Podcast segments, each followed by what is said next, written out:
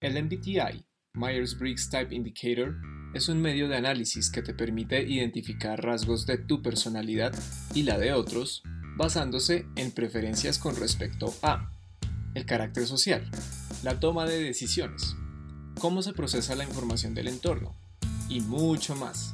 Te invitamos a que nos acompañes en la exploración de cada uno de los 16 tipos, con el fin de ayudarte a reconocerlos y que así obtengas una mayor conciencia sobre ti mismo y de quienes te rodean. Aquí en Insightfuls para hispanohablantes en todo el mundo. Síguenos en Facebook e Instagram y suscríbete a nuestro canal de YouTube para que escuches todos nuestros episodios y encuentres muchas otras sorpresas. ¡Yay! Buenos días, buenas tardes, buenas noches. Independientemente del momento del día, Insightfuls te da la bienvenida a este nuevo episodio. Hello there, oyente. Adivina qué, hoy te tenemos más Insightfuls, más indicador Myers-Briggs, más sobre el tipo de personalidad ESTP. Esta vez y de ahora en adelante, la invitación es doble, porque estrenamos doble episodio cada fin de semana. ¿Escuchaste bien? Para seguir conociendo acerca de este maravilloso mundo del MBTI. ¡Yuhu! Insightfuls por dos, every weekend. Aunque recuerda también que por cada tipo de personalidad que terminemos de revisar, tendremos uno de esos suculentos, espléndidos, home specials, para completar el menú. No te pierdas ninguno. Y bueno, ya es hora de comenzar. Entonces, ya hiciste el test de Myers-Briggs y tu resultado es el tipo de personalidad Y por extrovert, es por sensing, T por thinker, P. por perceiver, Ujú, ujú, ajá, ajá. Oh yeah.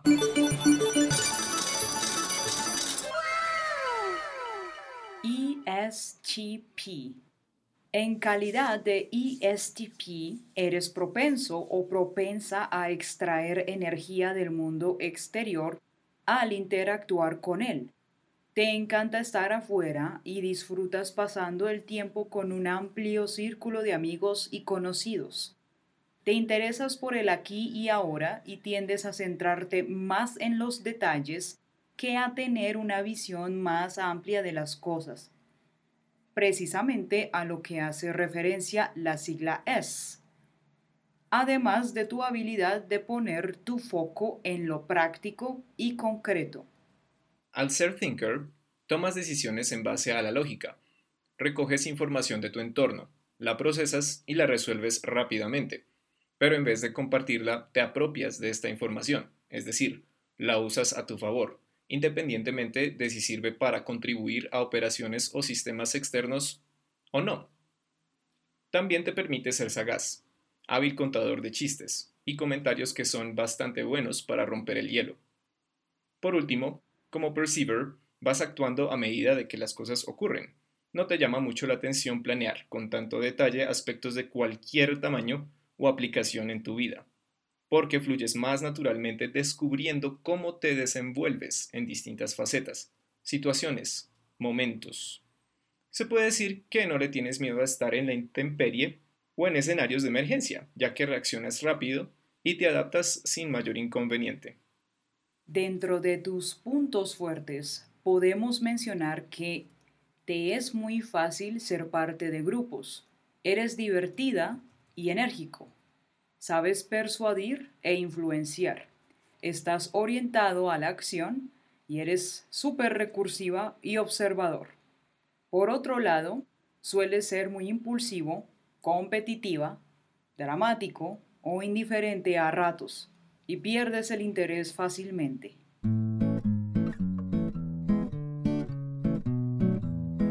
Previo a la función cognitiva del día, Vroom, vroom. Hay que arrancar motores con el automóvil del razonamiento del ESTP, para que lo repasemos juntos. Piloto. Función SI.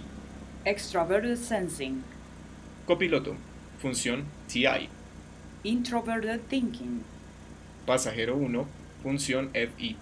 Extroverted feeling. Y pasajero 2, NI. Introverted intuition. La segunda función en tu automóvil del razonamiento, que también la vas a escuchar bajo otros nombres como copiloto, función secundaria o función auxiliar, y en tu caso es introverted thinking. ¿Y en qué consiste? ¿Cómo se manifiesta si tu indicador de personalidad es ESTP? Te viene muy naturalmente. La usas con bastante frecuencia, aunque no tan excesivamente como el ISTP, quien tiene Introverted Thinking como su función dominante. Ajá. En ti tiende a ser una versión más saludable del TI, que consiste básicamente en entender las cosas bien, precisión y claridad. En tu caso a menudo te preguntas qué cosa puedo hacer, a dónde puedo ir o qué experiencia puedo vivir que me beneficie y que tenga sentido para mí. El TI se presenta como un proceso lógico e interno, pero muy independiente. Es decir, buscas que tenga sentido para ti y por ende te apropias de ello. Esto sucede porque te importa, te preocupas de alguna manera por construir tu propia lógica en tu cabeza para tener control sobre lo que sucede allí, dentro de tu mente. Puesto que de verdad te concentras en entender bien el funcionamiento de las cosas. Como eres tan bueno, tan buena en esto, te va a disgustar cuando sientas que hay cierta lógica que pretenda imponerse sobre la tuya, porque desde tu posición lo que te interesa es procesar tu pensamiento autónomo, de manera clara y neutra. Por otro lado, no te interesa mucho si la gente no acepta o no comparte tu manera de pensar. Si bien esta función TI consiste en lo que funciona para ti mismo, para ti misma, eres capaz de tomar decisiones objetivas luego de hacer un análisis bien lógico, basándote en los pros y contras de la situación. Ten en cuenta que este proceso mental se puede ver opacado al dejarte llevar más por tu función primaria, SI, Extraverted Sensing, de la cual hablaremos en el siguiente episodio. Guiño, guiño. ¿Qué es lo que hace que tiendas a ser muy osado, muy osada, y a irte de lleno a la primera, sin pensarlo en absoluto, la mayoría de las veces? Es como si te olvidaras de tu capacidad de ser práctico, racional y analítica sobre las cosas. Otra de las formas en las que también puede manifestarse esta función como rasgo de tu indicador de personalidad es que eres muy hábil para trabajar por tu cuenta y llegas a ser muy orientado u orientada cuando quieres alcanzar un objetivo. Tienes una gran capacidad de observación y puedes llegar a darte cuenta de ciertos detalles que a veces otros pueden pasar por alto.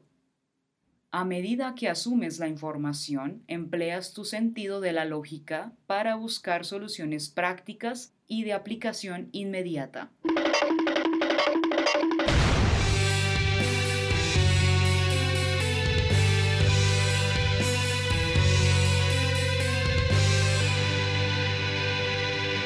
Agradecemos al sitio web Personality Database por permitirnos compartir información confiable sobre el tipo de personalidad del siguiente personaje.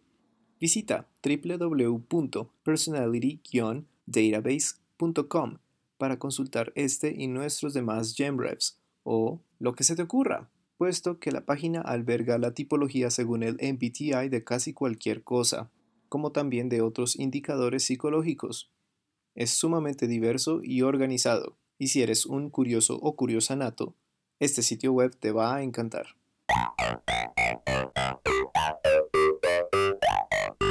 Hoy hablaremos de una princesa de Disney. No, No es broma. La constitución de este personaje es todo un mérito y sirve para ilustrar a la personalidad ESTP a la perfección.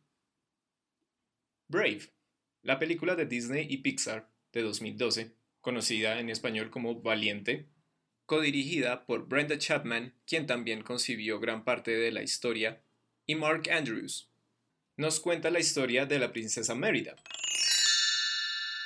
quien, decidida a hacer su propio camino en la vida, desafía una costumbre que trae el caos a su reino. Al serle concedido un deseo, Mérida debe confiar en su valentía y en sus habilidades de arquería para deshacer una maldición bestial. Mérida es toda una chica de acción. Interactúa con su entorno inmediato todo el tiempo en busca de energía física, del reaccionar rápido, del tener sus cinco sentidos activos todo el tiempo. Esta es una clara manifestación del SI, la función cognitiva primaria del ESTP, de la cual te hablaremos el próximo episodio, así que no te lo vamos a spoilear más. Pero también podemos mencionar cómo su TI, función cognitiva auxiliar, brilla por sí sola mediante la manera en que defiende su criterio de las cosas, el cómo sustenta sus decisiones y perspectivas sobre su propia vida, el cómo ejerce su autonomía hasta el punto que se convierte en un rasgo inamovible de sí. El TI en este estado tan alto de maduración y empleo hace borbotear justamente eso, criterio, criterio y más criterio. Hablando un poco sobre el FI terciario o pasajero 1, como lo conocemos aquí, debemos mencionar que el carácter de Mérida es bastante fuerte también, y por ello muchas veces el distraerse, entre comillas, con sus emociones le trae solo problemas. Recordemos que esta función en esta posición implica el poder no ser muy consciente de las reacciones propias. Eleanor, su madre, es la principal fuente de estas distracciones, dado que las obvias diferencias entre ellas afectan su relación constantemente, resultando así en que Mérida se retire a su espacio seguro de estímulo sensorial, donde sabe que su madre u otras cosas que alteran sus emociones no la alcanzarán. Tal conflicto con su figura materna es el componente dramático que pone en movimiento a la historia en sí. Por último, vale la pena notar que su cuarta y última función, en I, se nos demuestra a través de muchas de sus acciones al interior del relato. Al ser este un personaje que está en permanente movimiento y enfrentándose a las diferentes circunstancias que se atraviesan en su camino, no tiene mucho tiempo ni la voluntad de contemplar las cosas a gran escala, ni mencionar, calcular paso a paso el plan que debe ejecutar. Las sorpresas que ella se lleva son las mismas que como espectadores experimentamos, y eso nos hace empatizar con ella en mayor medida.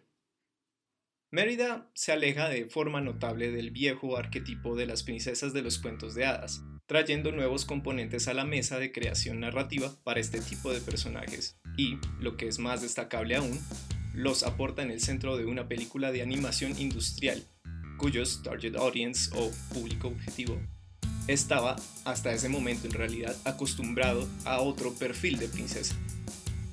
Y así llegamos al final de este episodio. Sin embargo, nos escuchamos muy pronto, porque te recuerdo que estrenamos episodio doble cada fin de semana.